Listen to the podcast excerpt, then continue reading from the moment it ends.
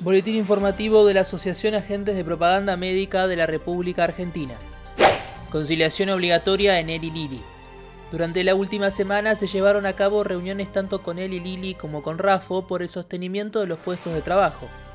Lili ofreció un trato indemnizatorio considerado insuficiente por la Asamblea de Trabajadores y el sindicato, mientras que Rafo limitó su propuesta a tener en cuenta los currículum de los trabajadores despedidos para evaluar su contratación. Ante esta situación, APM de la RA definió anunciar el inicio de las medidas gremiales en la audiencia en el Ministerio de Trabajo, que determinó la conciliación obligatoria para así dar más tiempo para la negociación. Por 15 días, Lili no podrá avanzar en ninguna acción que implique el fin de las relaciones laborales y APM de la RA no podrá realizar acciones contra la empresa. En ese plazo se buscará mejorar las indemnizaciones y la incorporación de compañeros y compañeras en RAF.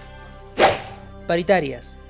La parte empresaria continúa en su postura de atar la actualización salarial pautada en el artículo 2 de la paritaria 2020 a una modificación del convenio colectivo y de las leyes de profesionalidad. Pese a que el Ministerio de Trabajo fijó una nueva audiencia para el día 10 de agosto, esperando la realización de reuniones entre las partes, las cámaras no abrieron aún ningún canal de diálogo hasta el momento.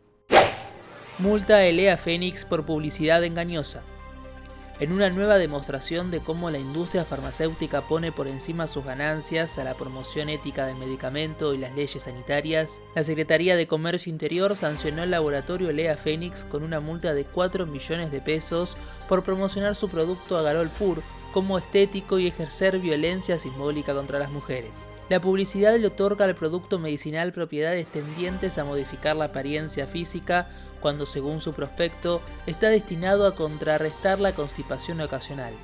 En este sentido, fue considerada violatoria de la Ley de Defensa del Consumidor. APM de la RA históricamente viene denunciando las publicidades que usan estereotipos propios del marketing de producto de consumo masivo, contrarios a las leyes de profesionalidad que regulan nuestra labor y la promoción ética de los medicamentos. La multa de Lea Fénix, junto con los intentos de promover la violación de nuestras leyes de profesionalidad, son claros ejemplos de cómo la visión de negocios de algunos laboratorios constituyen un ataque a la salud colectiva.